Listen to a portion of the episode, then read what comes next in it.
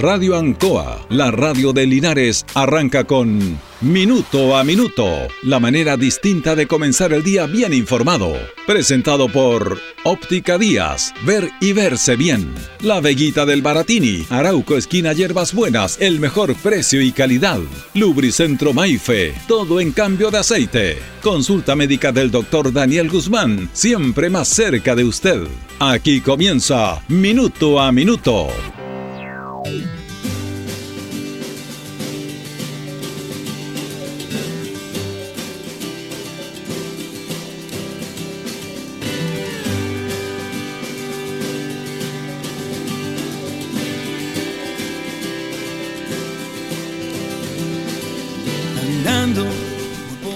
Bueno, hay, hay informaciones que no se quisieran dar, pero que son parte, lamentablemente, de una sociedad que tiene sus limitaciones, absolutamente. Una sociedad en la cual tenemos muchas limitaciones, que está conformada por seres humanos y los seres humanos nos equivocamos permanentemente. Eh, también aceptamos, pero en las equivocaciones es donde se marca una diferencia en nuestra relación de vida. Ha provocado impacto, obviamente, en nuestra zona eh, el femicidio de una mujer en la vecina comuna de Hierbas Buenas, una mujer de 37 años, que es el primer femicidio en lo que va corrido del año en la región del Maule y que ya es el número 23 en lo que va corrido del año. O sea, llevamos recién seis meses, seis meses y medio de este año y ya tenemos 23 personas fallecidas, eh, mujeres, a mano de sus parejas o de sus parejas. Porque ese es el concepto de femicidio que me he hablado muchas veces. Ante este tema se refirió Vanina Masman, ella es la directora nacional subrogante de, de la Seremía de la Mujer y Equidad de Género, sobre este lamentable hecho ocurrido acá en nuestra zona. Temprano este martes tomamos conocimiento de un hecho de violencia ocurrido en la comuna de Hierbas Buenas. De acuerdo a los primeros antecedentes recabados, estaríamos frente al primer femicidio consumado perpetrado en la región del Maule en lo que va del año. También quiero confirmar que tomamos contacto con una hermana de la víctima y pusimos a su disposición todo nuestro apoyo profesional. Además, uno de nuestros abogados estuvo presente en el control de detención del imputado con el propósito de tener más antecedentes sobre este hecho que nuevamente enluta al país. Por su parte, Humberto Quebeque, delegado regional presidencial, también se refirió a este lamentable hecho. Con profunda tristeza hemos lamentado un nuevo femicidio en nuestro país el número 23 en lo que va de año y el primero en la región del Maule. En este sentido, estamos analizando el convenio que tenemos entre el Ministerio del Interior y Cernamej para establecer si esta causa presenta las características en las que nos hacemos parte como querellantes o prestamos colaboración a Cernamej, quienes están esperando el consentimiento de la familia para actuar. Por otro lado, nuestra delegada presidencial provincial de Linares, Priscila González, está trabajando junto a la Coordinadora Regional de Seguridad Pública, María José Gómez, para prestar la necesaria colaboración y el apoyo a la familia de la víctima. Además, señalamos y hay que reiterar que el presunto autor de este hecho ya fue detenido por las policías. Como gobierno, lamentamos profundamente este primer femicidio ocurrido en nuestra región. Bueno, eh, claro que sí, pues todos lo lamentamos. Es una situación que tiene varios aristas eh, en este aspecto. Recordemos que el concepto, el término femicidio no estaba dentro de nuestra tipología criminal o penal o judicial, que hay términos que en el cual uno se habitúa. Y se hizo un avance en el aspecto legislativo, judicial y penal respecto a esto. Porque antes el asesinato de una mujer a manos de su pareja o su expareja o con quien se supone que haya tenido una relación, porque ese es el concepto de femicidio, eh, era tipificado como un homicidio común y corriente. Que ya era grave, por supuesto. Pero comenzó a ser tan visible esta situación y tan lamentable que se incorporó en el aspecto eh, penal con una pena mayor que el homicidio propiamente tal. Un femicidio tiene una pena mayor que un homicidio si usted comete un homicidio con una persona, tiene una pena. Pero si comete un femicidio y está tipificado qué es lo que es femicidio, cuándo corresponde un femicidio, la pena es mayor. Y en eso se avanzó legalmente. Pero se ha fallado en todo este aspecto en el cual, porque es una historia que se repite y que lamentablemente es como por capítulos y que llega a un final que todos sabemos que va a llegar. La violencia intrafamiliar, en el cual esta persona, la mujer, denuncia esto ante la justicia, ante las policías, y hay un protocolo, y a la persona que ha sido denunciada no se le permite estar cerca de esa persona, cosa que nunca se cumple, que hay amenazas, y ahí donde el Estado ha fallado. Porque cuántos casos de estas mujeres que han denunciado esto, que se han separado de esa pareja, y que esa pareja, que luego lo conversamos con un tema cultural, no acepta esto, y sigue con ella y sigue molestándola, ahí claro, fallamos.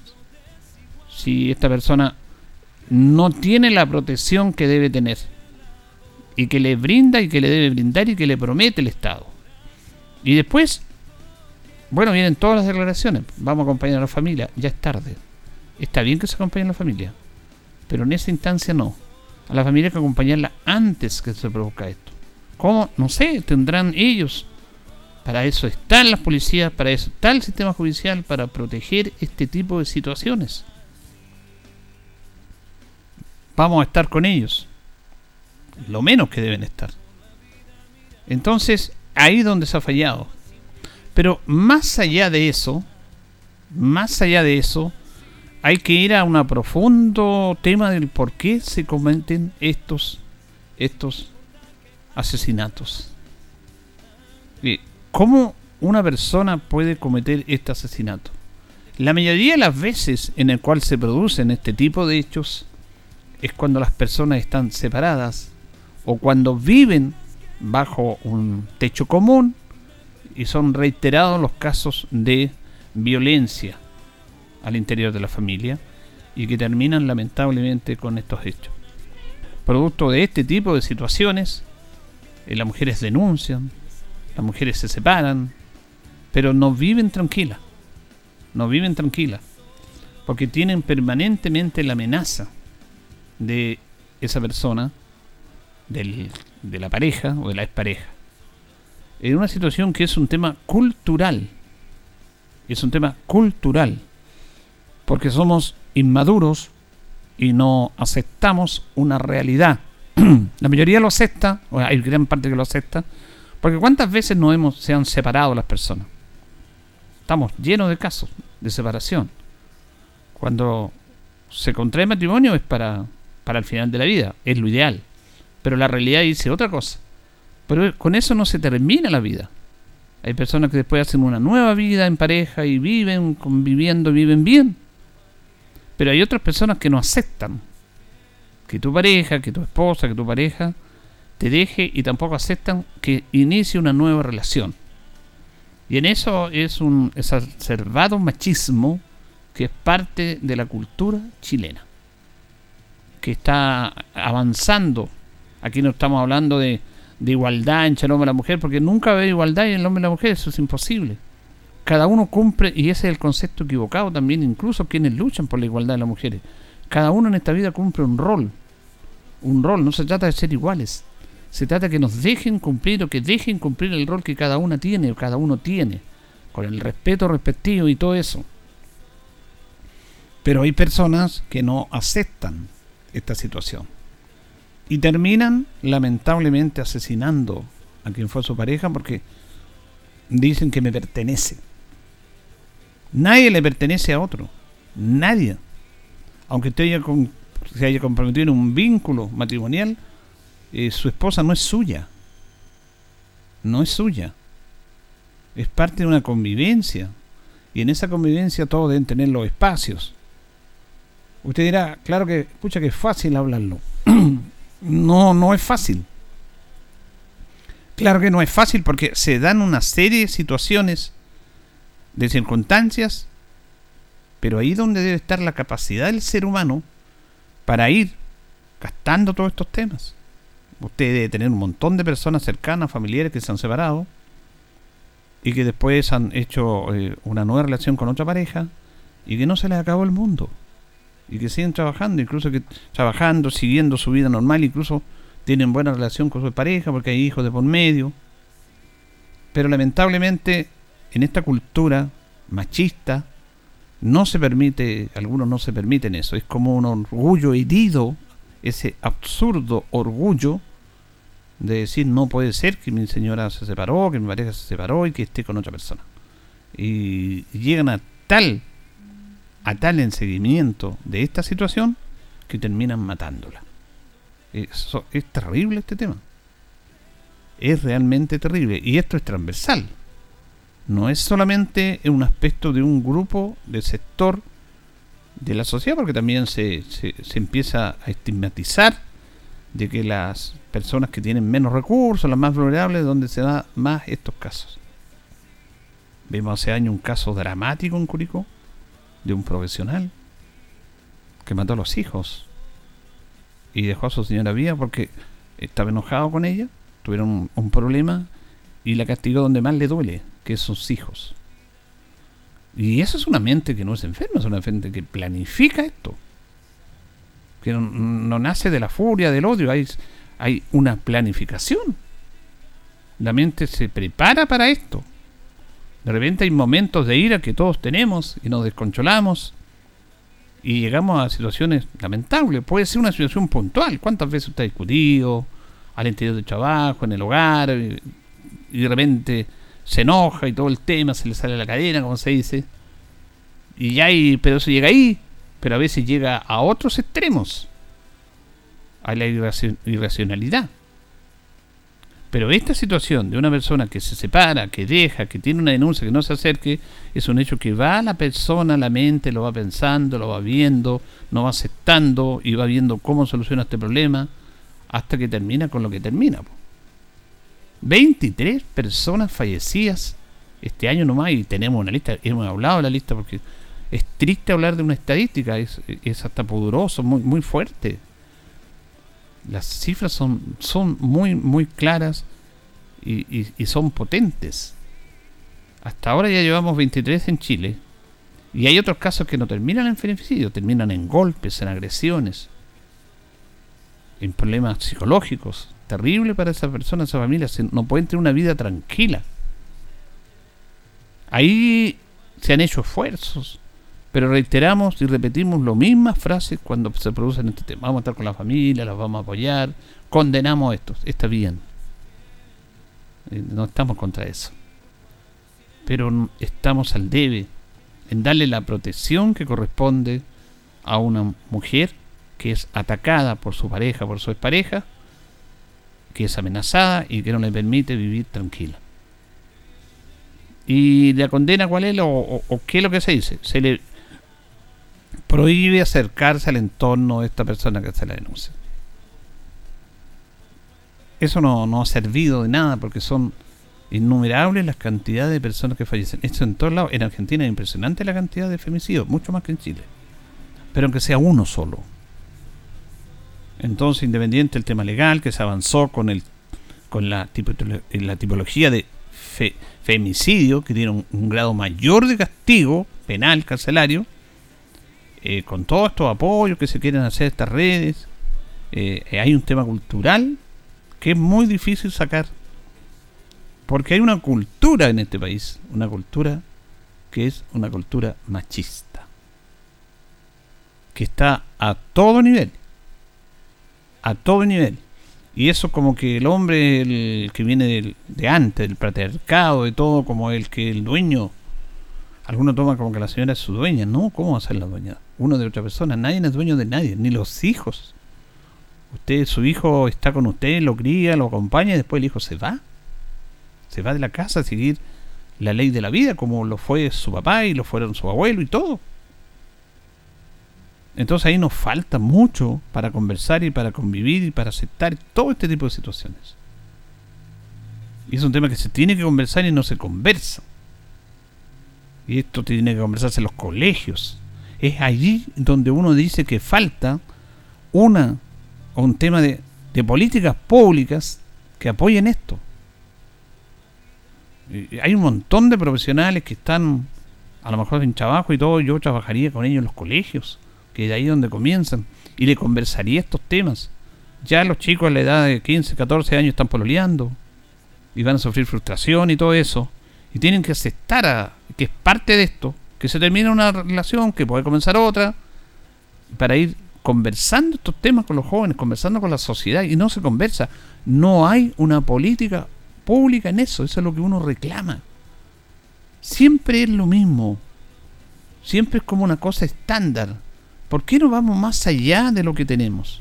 ¿Por qué no pensamos distinto? ¿Por qué nuestras autoridades, transversalmente de cualquier color político, no piensan eso? No, no. Siempre el mismo tema. Y usted va a escuchar las mismas declaraciones. Y estamos de acuerdo con esas declaraciones. Que se condena, que se acompaña a la familia, que se hacen esfuerzos. Pero que también, como política pública, tenemos que cambiar esto y conversar. Porque esto es un tema absolutamente cultural. Cultural. Que es lamentable. Es lamentable porque hay la vida de una persona, se ha hecho de una familia, hay un entorno y seguimos en lo mismo. Y hacemos poco para evitar este tema. A este país le faltan estas políticas públicas, le faltan concientizar estos temas. Siempre estamos como, con cosas estándar y que con esto trabajamos y esta es nuestra mecánica de Estado.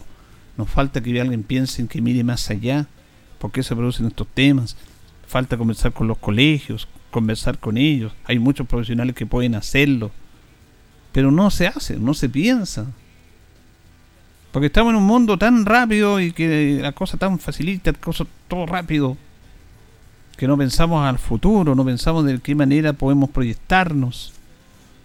Y cuando hay muchas mujeres que está bien logren y que ellas pidan más igualdad, también a veces se les pasa la mano. Porque que se van al otro extremo. Entonces aquí no se trata de más derechos, menos derechos, se trata de un respeto y que todos, hombres y mujeres, respetemos nuestros roles en el cual estamos por naturaleza hechos y cada uno se respeta. Y si se va a convivir, que se conviva como corresponde, con el respeto del lado. No porque una es la esposa de uno eh, va a decir lo que quiera o hacer lo que quiera con ella si uno no es dueño de nadie. Pero esos conceptos no se manejan y nunca se han manejado. Y ahí donde falta más educación en los medios de comunicación de conversar estos temas. Porque vamos a ver lo mismo, que vamos a lamentar este tema, que se va a acompañar a la familia, que estamos trabajando para evitar esto. No, no, no están con la tecla adecuada en esto. Y este es un proceso largo, y esto viene de años, no es de ahora. Entonces, estos temas que yo le digo, esta conversación, esta educación, esta manera de conversar sobre todo con los más jóvenes, estos temas que van a ser parte de estos jóvenes del futuro, de qué se van a casar, de que van a tener una convivencia, de cómo van a aceptar esta convivencia, cómo van a aceptar un fracaso matrimonial, esos temas se tienen que conversar. Y no se conversan. Y después nos lamentamos. Porque este país es un país que reacciona, no que acciona. Y tenemos historia ahí al lado nomás historia cercana de cómo podemos accionar y no reaccionar. Está llena la historia chilena, política, social, de estos casos y no la aprendemos. Por supuesto que lamentamos esta situación. Y van a seguir sucediendo más casos aunque no lo quisiéramos. Y vamos a seguir en lo mismo. Ojalá que cambiemos el chip en eso. Señoras y señores, estos comienzos con valor agregado de minuto a minuto en la radio en Co son presentados por Óptica Díaz, que es ver y verse bien. Óptica Díaz es ver y verse bien. Usted ya nos conoce, somos calidad, distinción, elegancia y responsabilidad.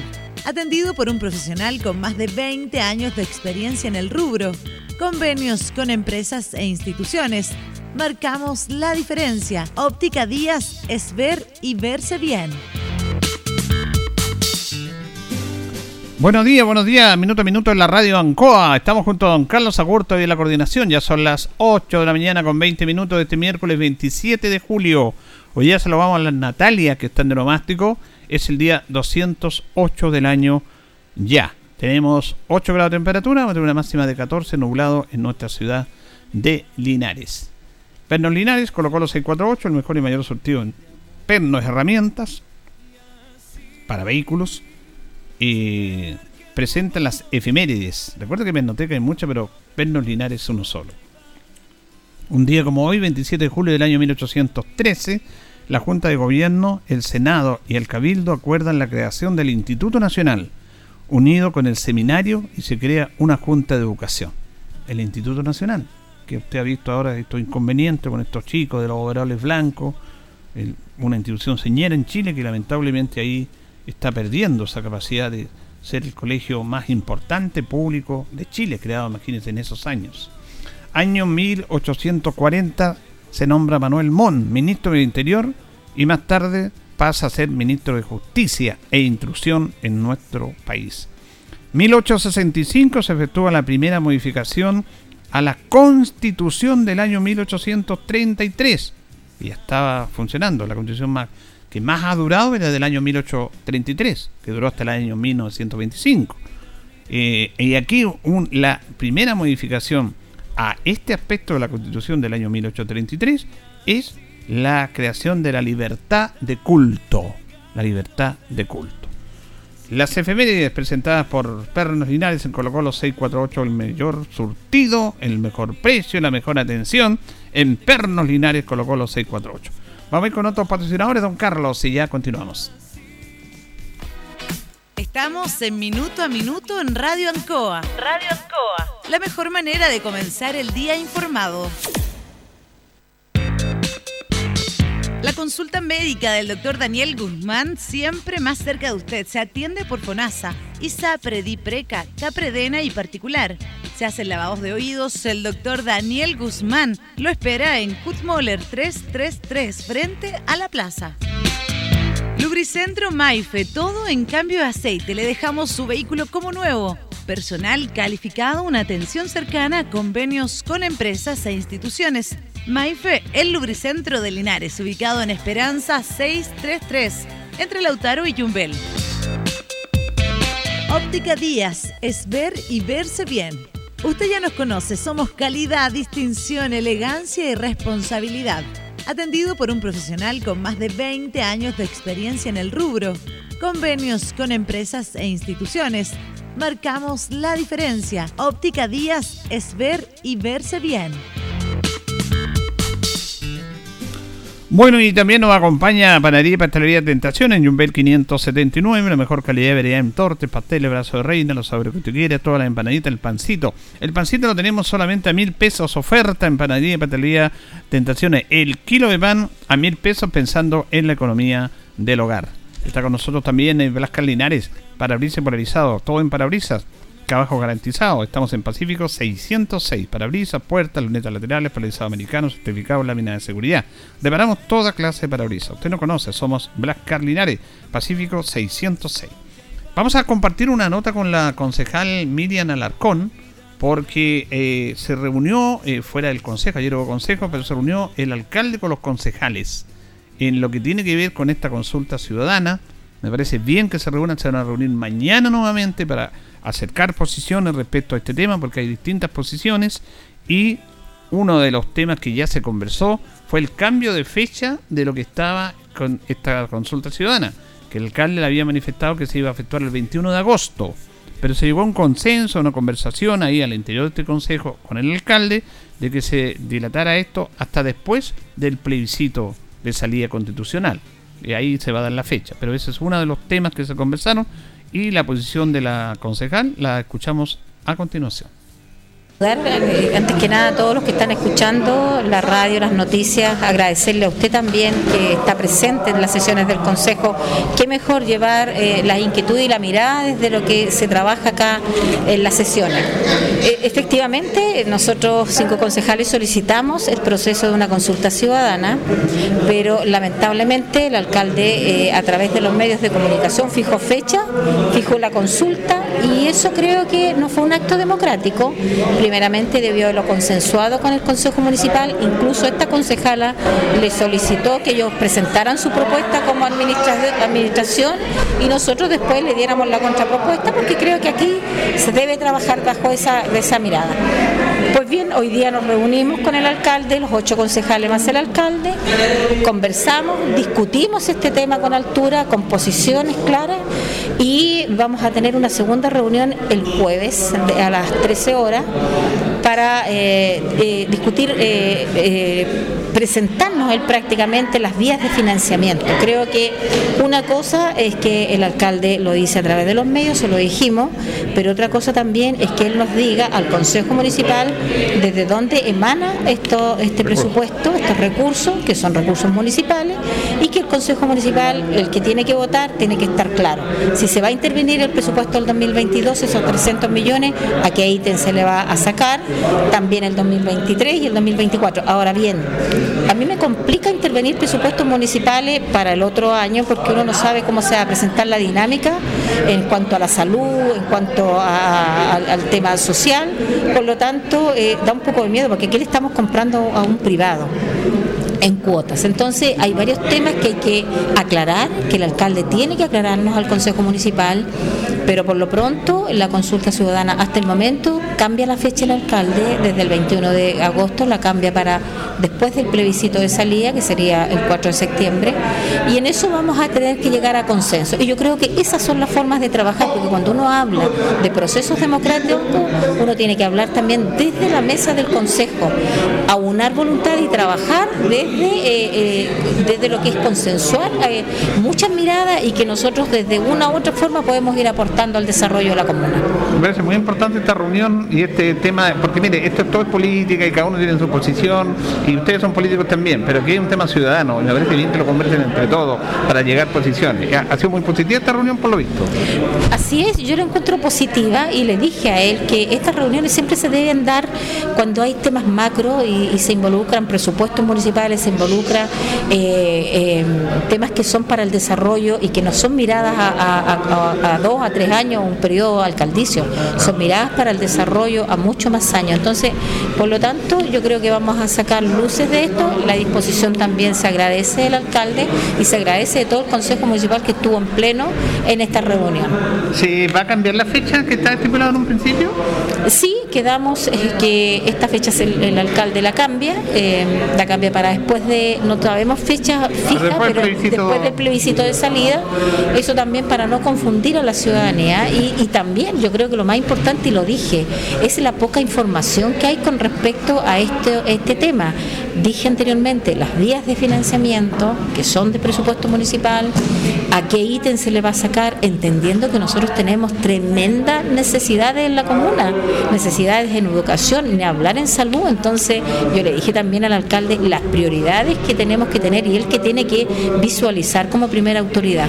Sí, eh, totalmente de acuerdo, pero también hay que pensar en grande, empezar proyectos importantes para Linares. Si pueden financiarse, si están las vías como corresponden, ¿por qué no soñar con algo así? Por supuesto, soñar eh, es súper importante, pero uno también tiene que soñar aterrizado, eh, porque esto es como llevar una casa. Si yo no tengo para pagar mis gastos comunes, no puedo pensar en invertir en, cabañas en la playa, en otra cosa, si no tengo resuelto lo que es mi necesidad básica. Y esto así es acá. Nosotros no debemos olvidar que no, hemos tenido eh, pago de imposiciones atrasadas, tenemos muy compleja la comuna en el área de salud, en las postas rurales, en la falta de médicos, yo diría que también convenios con ciertos eh, exámenes. Entonces hay temas que son de mucha relevancia interna y que uno, uno los va trabajando, eh, la vamos conociendo y, y te das cuenta que invertir estos 1.500 millones de pesos solamente, don Julio, en la compra del terreno, porque después tenemos que ver vías de financiamiento para poder llevar a cabo un proyecto. Y ese proyecto se va a demorar cuántos años. Y, también tenemos que pensar que ese terreno es que hay que cuidarlo, hay que mantenerlo y ahí hay otra inversión. Entonces hay que ser muy claros y responsables con lo que uno, cómo se invierten eh, las platas que son de todos los linarenses. Eh, interesante esta reunión que se llevó a efecto ayer y que se va a volver a efectuar mañana entre el alcalde y los concejales por este proyecto. Vamos a escuchar a Mario Mesa, justamente, a Mario Mesa, el alcalde, quien se refiere a esta reunión que ha sido positivo y también el cambio de fecha de esta consulta ciudadana. Avanzando en la actividad pública, nadie es dueño de la verdad, hay aciertos, desaciertos buenas intenciones siempre por y para Linares de todo y cada uno de los miembros del Consejo Municipal Eh, pero sin lugar a dudas vamos a tener una consulta ciudadana post 4 de septiembre. ¿ah? Yo, yo escuché a cinco concejales, eh, se sumó también el concejal Michael Concha, o sea, perdón, el concejal eh, Fabio Vargas, Cristian González y la concejal Cintia Labraña. Hay unanimidad de hacer una consulta ciudadana para adquirir 6,9 hectáreas de terreno de Llanza para diseñar un proyecto y con recursos externos proyectar un parque ahí un parque urbano, ecológico, sustentable, familiar, recreativo. Y, por lo tanto vamos a hacer esta consulta después del 4 de septiembre. ¿ah? Eh, ¿Hay consenso en eso? Sí, hay, hay consenso en eso. Eh, nos vamos a reunir durante esta semana, vamos a tener una reunión de trabajo, vamos a ir detallando la pregunta eh, y bueno, no existe ningún ningún inconveniente eh, con, hacerlo. Yo creo que hay que generar acercamientos, el Consejo Municipal hace un esfuerzo importante, representan cada uno a miembros de la comunidad, a distintos sectores, fuerzas vivas, eh, y por lo tanto también es bueno eh, reunirse en, lo privado, dialogar, tutearse, tener las diferencias más profundas que muchas veces en el Consejo uno por por la dignidad del cargo no lo puede no lo puede hacer. Ellos manifiestan, lo que hemos conversado con algunos, de que tenían poca información referente a este tema, a este proyecto. Sí, eh, les concedo esa duda, sin embargo les voy a plantear la oferta, los distintos correos electrónicos que venimos teniendo con Janssen hace tres años la oferta y la seriedad de la oferta concreta, el oficio que remitimos, el plano subdivisión, las tasaciones, que tenemos tres tasaciones comerciales, los valores de mercado, el render, que es un video que muestra lo que queremos hacer ahí a futuro con recursos externos, pero necesitamos la aprobación de la ciudadanía para comprar esos terrenos. Eh, no vamos a desatender el resto de las necesidades. ¿ah? Jamás, jamás nosotros queremos comprar estos terrenos con los mayores impuestos que recaudemos por el pago del concepto de permiso de circulación, por una política eh, ofensiva en materia de recaudación de tributos, particularmente del permiso de circulación.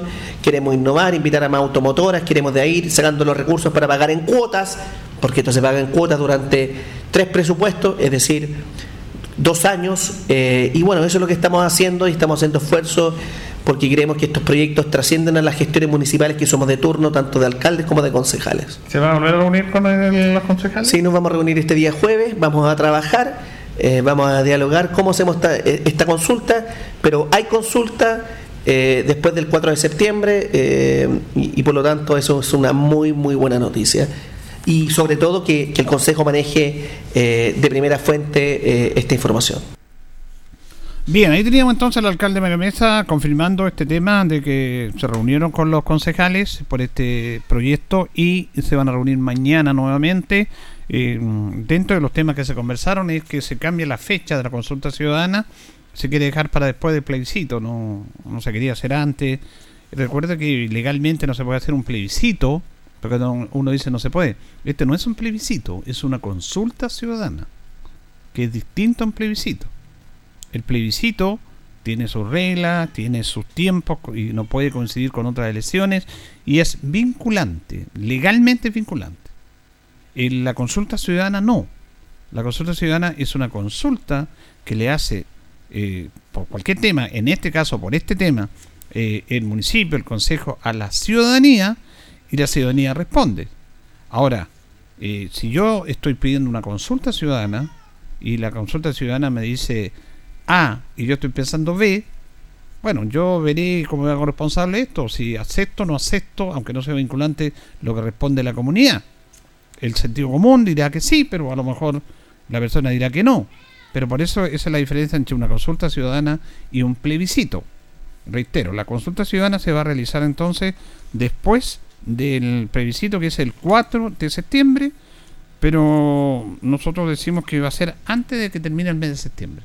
No puede pasar de septiembre esta consulta, pero eso lo van a conversar mañana en esta reunión, me parece bien este acercamiento que hubo entre el alcalde y los concejales por este tema. Vamos a ir a la pausa en la compañía de Blas Linares, parabrisas polarizado, todo en parabrisa, trabajo garantizado. Estamos en Pacífico 606. Reparamos toda clase de parabrisas. Usted nos conoce. Somos Blascar Linares. Panería y pastelería Tentaciones, Yumbel 579, la mejor calidad de en tortas, pasteles, empanaditas y pancito. Y recuerda que le tenemos la oferta del pan solamente a mil pesos el kilo en Tentaciones. Lubricento Maife, todo en cambio de aceite, Esperanza 633. Le dejamos a vehículo como nuevo, personal calificado, atención cercana. Maife, lubricento de los linarenses, estamos en Esperanza 633. Y Pernos Linares colocó los 648, el mejor y mayor surtido en Pernos de Linares. Vamos a ir a la pausa, don Carlos, y ya continuamos. donde el frío acompañe mi andar.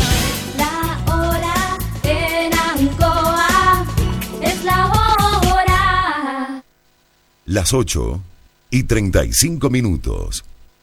Han sido tiempos difíciles, de incertidumbre, porque las ventas han bajado, hemos tenido miedo y preocupa no saber cuándo las cosas mejorarán. La pandemia nos ha afectado a todos. Me acerqué a Oriencop buscando una solución y mi sorpresa fue enorme. Entendieron de inmediato mi situación y juntos buscamos la mejor alternativa para salir adelante con mi negocio. Reactiva tu negocio con Oriencop. Solicita tu crédito microempresas de 14 millones en 48 o 60 cuotas con una tasa súper baja. Oriencop Cooperativa de Ahorro y Crédito. Marina del Sol, los miércoles son de chicas. Este miércoles 13 y 27 de julio no te puedes perder las noches de chicas con Pato Laguna. Te esperamos entre las 19 y 22 horas con Aperol, Ramazzotti y Sours a mitad de precio. 10 mil pesos en créditos promocionales, concursos y mucho más. Avísale a tus amigas. Promoción exclusiva para mujeres socias MDS. Más información en marinadelsol.cl. Casino Marina del Sol juntos, pura entretención. En CGE disponemos de diferentes canales de contacto para atenderte. Visita www.cge.cl donde encontrarás nuestra oficina virtual y el mapa de suministro en línea, a través del cual podrás mantenerte informado ante interrupciones de suministro y tiempo estimado de reposición. Comunícate a través de nuestra cuenta de Twitter, arroba CGE-clientes o a nuestro fono clientes 800-800-767. En CGE nos recargamos de energía para estar siempre conectados. Pronto podrás decidir. El 4 de septiembre deberás votar si apruebas o rechazas el texto de nueva constitución propuesto por la Convención Constitucional. Deben votar todas las personas habilitadas para sufragar, porque en este plebiscito constitucional votar es obligatorio. Y para votar es clave saber dónde, ya que tu mesa no será la misma y tu local puede haber cambiado. Revísalos a partir del 13 de agosto en cervel.cl o llamando al 606.166. Porque tú decides, vota. Servicio Electoral de Chile. CERVEL.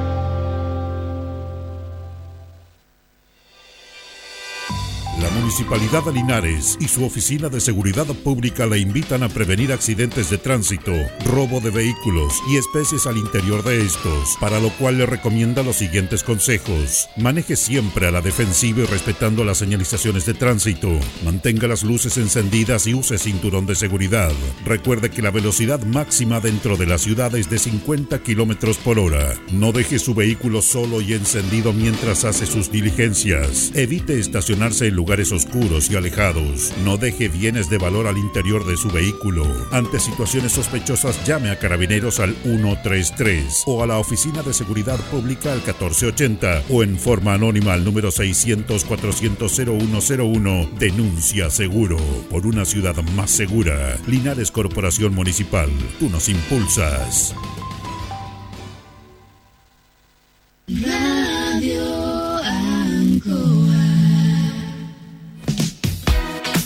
Estamos en Minuto a Minuto en Radio Ancoa. Radio Ancoa. La mejor manera de comenzar el día informado.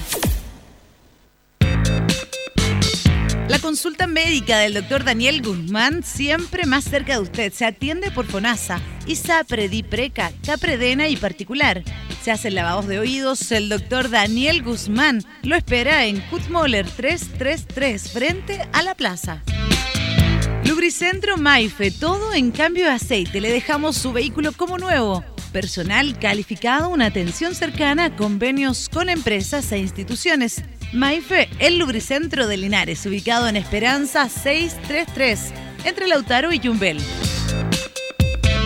Óptica Díaz, es ver y verse bien.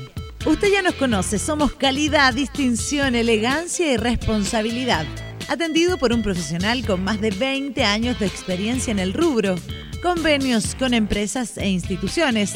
Marcamos la diferencia. Óptica Díaz es ver y verse bien.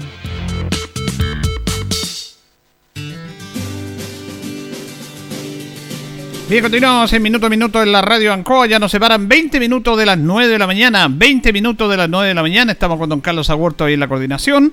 Estamos en la compañía de Perlo Linares, colocó los 648, que nos acompaña como siempre, Lubricento Mainfe, todo en cambio de aceite, en Esperanza 633, Panadería y Pastelería Tentaciones, y un Bel 579, Blascan Linares, para abrirse polarizado, estamos en Pacífico 606. Y vamos a establecer un contacto con el concejal don Carlos Castro, que lo tenemos en línea eh, en esta mañana de día miércoles. ¿Cómo está, concejal? Muy buenos días. Don Julio, muy buenos días. Un gusto de aceptar también su invitación, agradecerle y saludo a todos sus radioescuchas. Bueno, eh, queremos eh, tocar varios temas, pero primero eh, destacar algo y agradecer la invitación porque usted hoy día a las 11 de la mañana en el Salón de Honor de la Municipalidad va a brindar su cuenta pública como primer año de gestión. No es un tema obligatorio, pero me parece interesante esto. ¿Qué lo lleva a hacer esta actividad, concejal? Sí, bueno, tal como usted lo dice, no, la ley no nos obliga, pero yo creo que es una buena práctica eh, tratar de, dar cuenta de lo que realiza eh, un concejal y en este caso especialmente también para eh, en respeto a la comunidad que te ha dado la confianza para que gestiones cosas dentro de la municipalidad, para que hace, hagas el trabajo de, concejal. Entonces, pasado un año de, de esto, en, en julio ya empezamos el segundo año, por lo tanto eh, ya es tiempo de dar cuenta de lo que eh, se ha realizado eh, desde esta posición de concejal para también ver qué es lo que hace un concejal y qué funciones son las alcances tiene sus funciones. Bueno, usted tiene invitaciones, pero es una invitación abierta también, concejal, para las personas que quieran asistir, lo pueden hacer. Bueno, la verdad es que por temas de aforo ah, no lo quise hacer público porque el espacio tampoco no es tan eh, grande. Entonces eh, fui dirigiendo ciertas invitaciones ahí para, eh, para algunas personas que pudiesen estar presentes, dado el horario y también por la, la posibilidad de que puedan también aportar dentro de lo que uno se plantea como nuevos desafíos. Eh, le quería preguntar, eh, conversamos con el concejal Carlos Castro, sobre, esto, porque uno tiene una visión, cuando usted postula, que quiere ser concejal, tiene una visión y más o menos se imagina lo que puede ser. Pero, ¿cuál es la diferencia entre lo que usted pensaba y la realidad de haber estado y de estar en el consejo propiamente tal? ¿Cambia mucho lo que pensaba? ¿Son otras las situaciones? ¿Son otras las circunstancias que se dan ahí? Sin lugar a dudas que uno tiene una visión, especialmente cuando no ha tenido participación anterior en, cargos de responsabilidad eh, dentro del aparato eh, público, municipal y de elección. Hay algunas diferencias, obviamente, eh, y principalmente porque la, la, agenda, y como en todas ocasiones, en todos casos, la agenda es muy dinámica y va cambiando, hay muchos temas emergentes que están saliendo. Pero en ese sentido, yo creo que uno de, los de las cosas, por lo menos que personalmente me, ha ayudado también a enfrentar esas dos líneas, lo, emergente y lo de largo plazo es que eh, inicialmente, por supuesto, nos fijamos junto con eh, el equipo que me colabora, por buena voluntad en todo caso, nos fijamos ciertos eh, objetivos y, ciertos ejes de, dirección. Y yo creo que eso ha ayudado bastante para tomar la agenda que surge espontánea, pero también la agenda de largo plazo. Sí, eh, ¿cómo ha sido la convivencia al interior del Consejo? Porque esto es un Consejo nuevo, quedan algunos concejales del periodo anterior, se han sumado otros que la ciudadanía los designó a través de la votación, hay distintas sensibilidades políticas también. ¿Cómo ha sido esa, esa convivencia al interior del Consejo? Sí, bueno, eh, también es parte del aprendizaje, ¿no? Porque eh, de repente uno tiene la sensación también de que por, eh, por líneas políticas uno debería tener cercanía a ciertos sectores o a, cierto, a ciertas personas que son de, de esa línea. No siempre se da, pero eh, y es un trabajo que también hay que ir realizando, de buscar acuerdos, de establecer mínimos, y, en ese aspecto yo creo que también es parte del aprendizaje de, establecer estas relaciones con los demás y buscar de fondo también algo que eh, también no debemos perdernos de, eh, dirección, que es buscar hacer colaboración dentro del Consejo y dentro de los concejales con la finalidad de buscar el bienestar de, la comunidad. Entonces, yo creo que de repente surgen muy poderosamente las agendas personales de cada uno de los concejales, que en, algunas ocasiones posponen lo que es común, pero yo creo que esa mezcla de las, de las dos cosas, sin eh, pasar por encima de las agendas personales, eh, tenemos también la, obligación y tenemos el deber, y por lo menos así yo lo he considerado, de buscar eh, acuerdos que permitan eh, instalar eh, programas, instalar proyectos y, e ideas de una comuna que sea más agradable, más grata de vivir, que sea más amigable para la comunidad. Claro, interesante lo que manifiesta usted, concejal, porque si bien cada uno tiene un voto ahí en el consejo, en el fondo es un consejo, es como la palabra lo dice, incluso con C, no con S, y ahí es donde se tiene que tratar de tener la unión del consejo propiamente tal, que tienen diferentes posturas, pero como lo decía usted, para ir encauzando el bienestar de la ciudadanía. Exactamente, sí, yo creo que en, ese aspecto eh, Obviamente que esto es una, es una mesa política, pero dentro de la, de, la mesa, de la mesa política que la diferencia que nos hace son ideas y formas de ver la sociedad, pero esas diferencias en ideas y formas de ver la, sociedad también tienen un fin común que es eh, la búsqueda de, del progreso, la búsqueda de la mejora de la calidad de, de la vida de la, de la comunidad. Entonces, de, lo podemos ver de distintas maneras. La visión de sociedad que tiene cada, cada uno o cada sector en este caso puede ser eh, distinta, pero hay puntos de encuentro en los cuales obviamente eh, llegamos siempre a consensos. Concejal, también es importante destacar aspectos que se dan ahí porque el rol de un eh, concejal está bastante limitado, obviamente, en relación al rol del alcalde, pero tienen un rol fundamental dentro de que también el propio concejal le puede dar una impronta a su labor, pero eminentemente se le identifica como un rol de fiscalizador, que son como los fiscalizadores realmente de que los recursos del municipio, que es plata de todo, se destinen de buena manera. Eh, ¿Cómo ha sido ese rol? ¿Cómo se ha sentido en ese rol usted? Sí, el, Principalmente la responsabilidad de, un concejal es ver la forma en que se destinan los recursos municipales, ver sus orígenes, eh, ver también la forma en que se distribuyen y en ese aspecto eh, yo he tratado de ser bien riguroso con la, con la información, ¿ah? eh, no solamente recibir lo que nos entregan como información desde la municipalidad, sino que indagar de, otras fuentes también, ratificar lo que está eh, informado y de esa manera eh, hacerse una idea eh, de finalmente cuál es, cuál es la mejor opción para cada uno de los casos que se presenten. También hay otras vías en las cuales uno puede hacer gestiones que son vías externas a la, a la municipalidad, eh, cuando hay casos que ya eh, ameritan intervenciones mayores, como por ejemplo en el mismo caso de, Contraloría, en lo cual mm. también eh, yo he hecho presentaciones a Contraloría y estamos en espera también de revisar o de, tener resultados de sus observaciones. Y eso son también gestiones que como concejal uno puede ir realizando en función de que la administración municipal vaya mejorando, sea más transparente y llegue finalmente con la con toda su capacidad, tanto económica como administrativa, a la a las, a las personas, que llegue a la comunidad, que llegue a donde está destinado en donde están destinados los recursos. Eh, también eh, se ha, originado un debate público que se ha hecho en los últimos días en relación a este proyecto que ha presentado el alcalde de la compra de un terreno ahí en La Llanza eh, para hacer algunos proyectos y en ese tema ustedes han pedido una consulta ciudadana, han tenido distintas posiciones, pero también lo que me parece importante dentro de todo esto es que se reunió con el alcalde, se reunieron ustedes y mañana se van a volver a reunir que es lo que ustedes estaban esperando, que el alcalde los llame en estos proyectos grandes fuera de la mesa de consejo, que converse, con, que se haya un consenso, que se vea, que tengan información respecto a esto.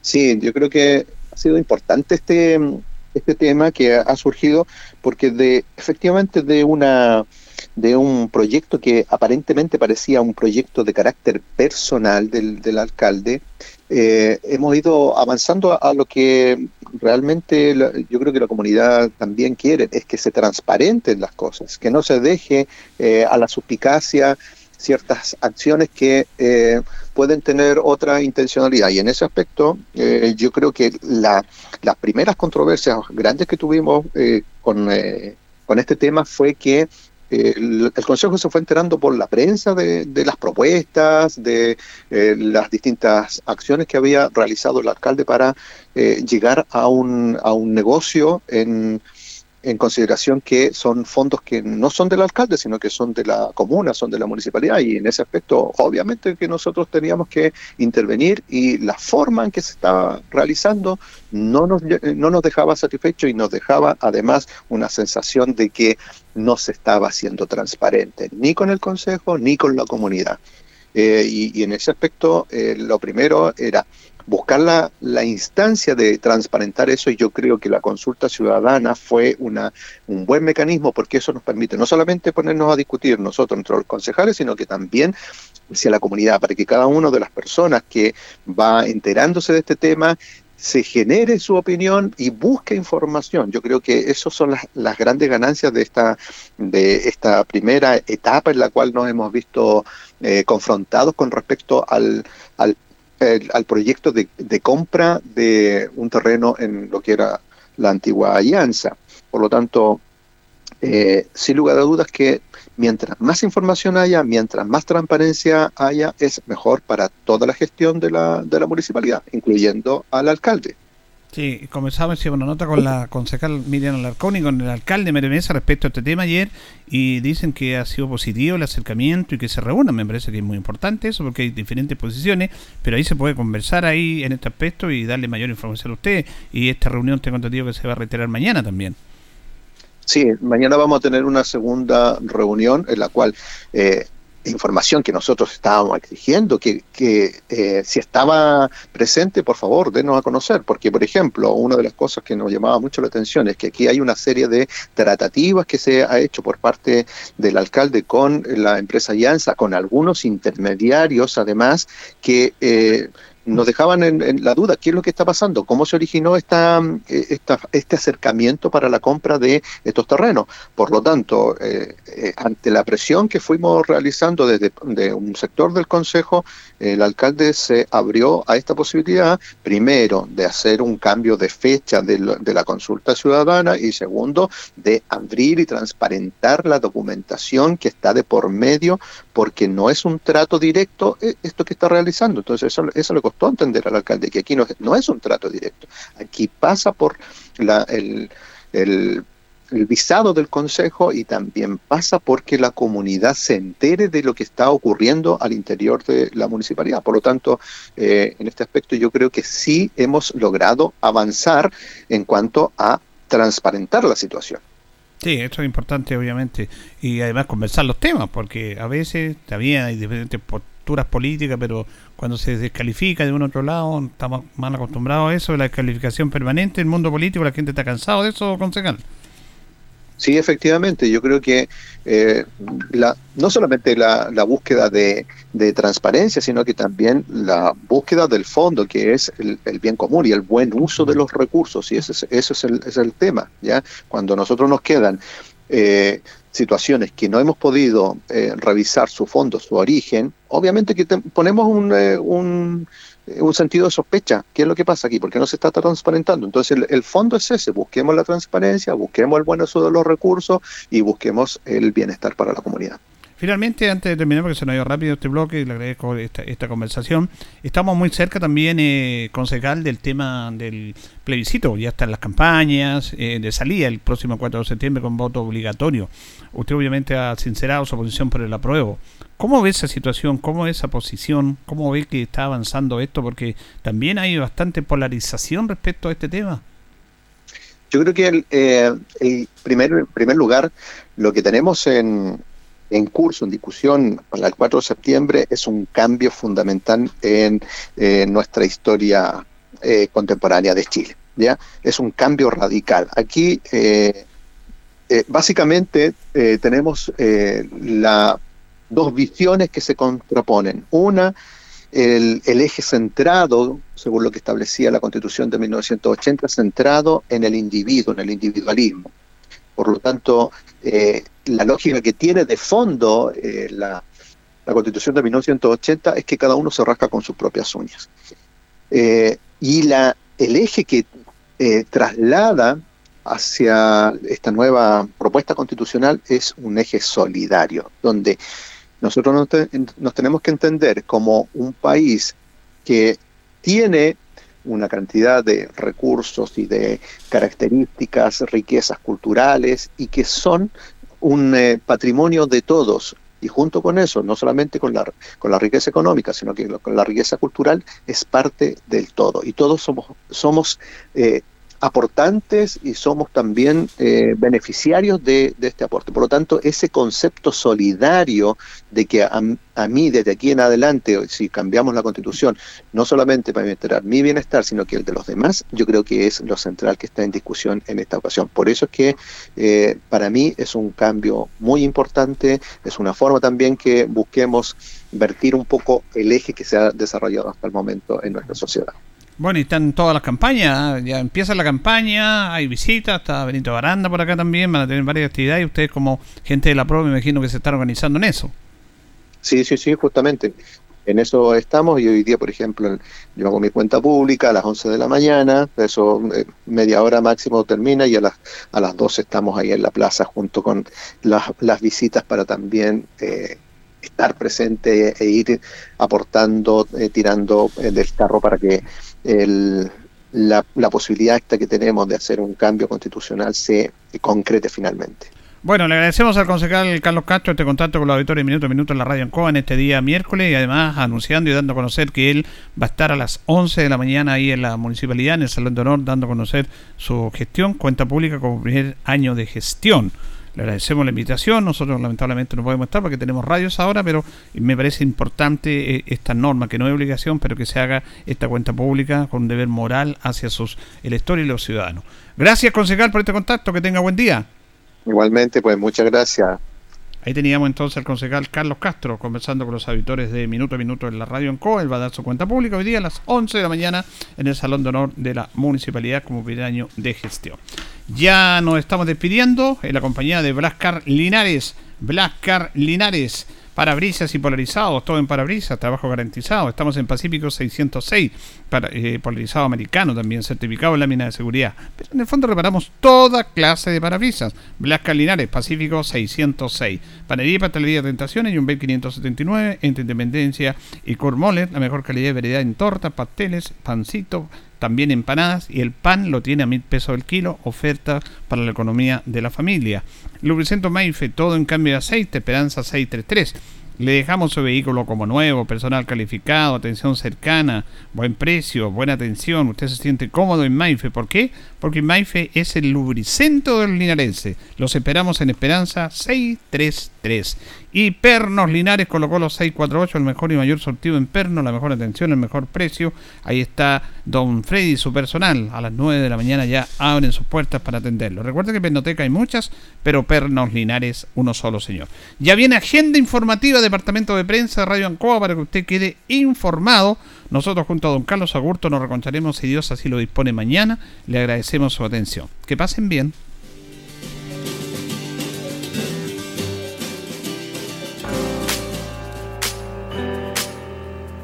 Radio Ancoa 95.7 presentó Minuto a Minuto. Noticias, comentarios, entrevistas y todo lo que a usted le interesa saber. Minuto a Minuto. Gracias por su atención. Las opiniones vertidas en este programa son de exclusiva responsabilidad de quienes las emiten y no representan necesariamente el pensamiento de Radio Ancoa de Linares.